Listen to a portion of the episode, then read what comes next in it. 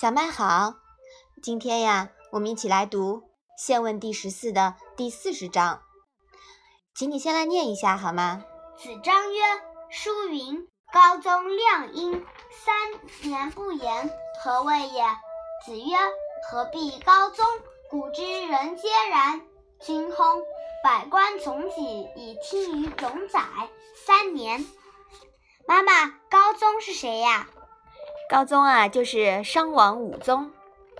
亮阴是什么意思呀？亮阴呢，是古时天子守丧之称。薨又是什么意思呢？周代时，诸侯死称为薨。冢宰又是什么意思呀？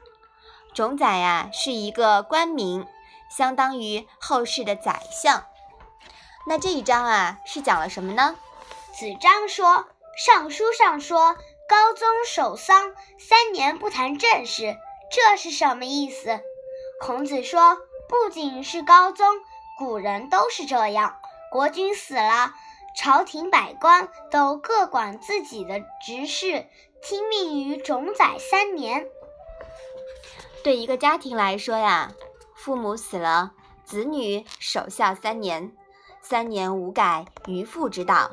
是对父母的敬重和孝顺，这个我们之前讲过，对吗？嗯。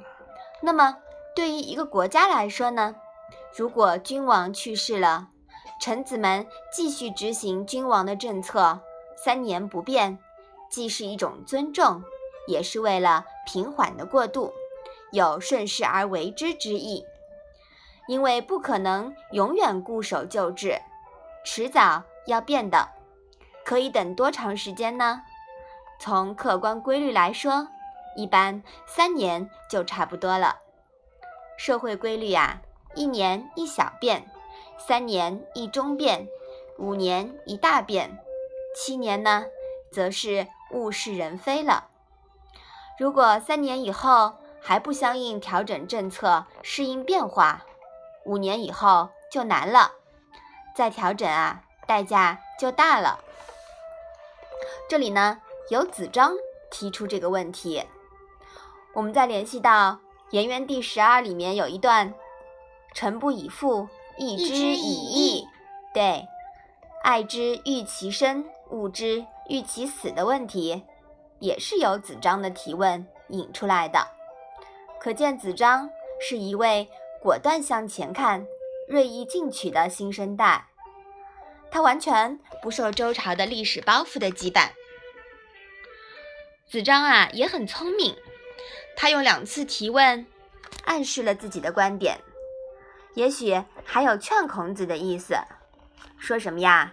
说，对了，对业已衰亡的周朝，按理说维护他三年啊，也就算是尽忠啦。何况孔孔子已经维护了那么多年了，适应变化，向前看吧。您对周朝啊，已经。仁至义尽了，没想到吧？把握犯上作乱和权变之道的度的问题呢，是年纪轻轻的子张提出来的，后生可畏呀，是不是啊？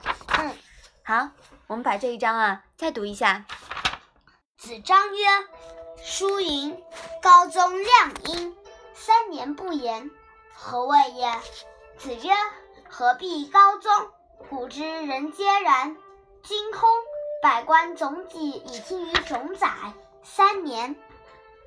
好的，那我们今天的《论语》小问问就到这里吧。谢谢妈妈。